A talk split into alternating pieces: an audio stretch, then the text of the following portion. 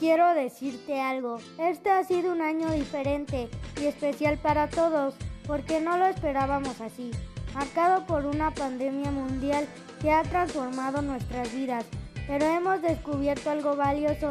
En medio del confinamiento hemos aprendido a cuidarnos y a cuidar de los demás, especialmente de quienes nos rodean, y sabemos que son más vulnerables ante un posible contagio de COVID-19.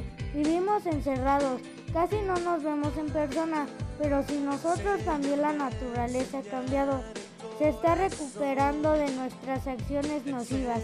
Seamos mejores seres humanos, más comprensivos y solidarios con quienes han pasado mal, porque al final todos vamos a vivir en un mundo diferente y mejor.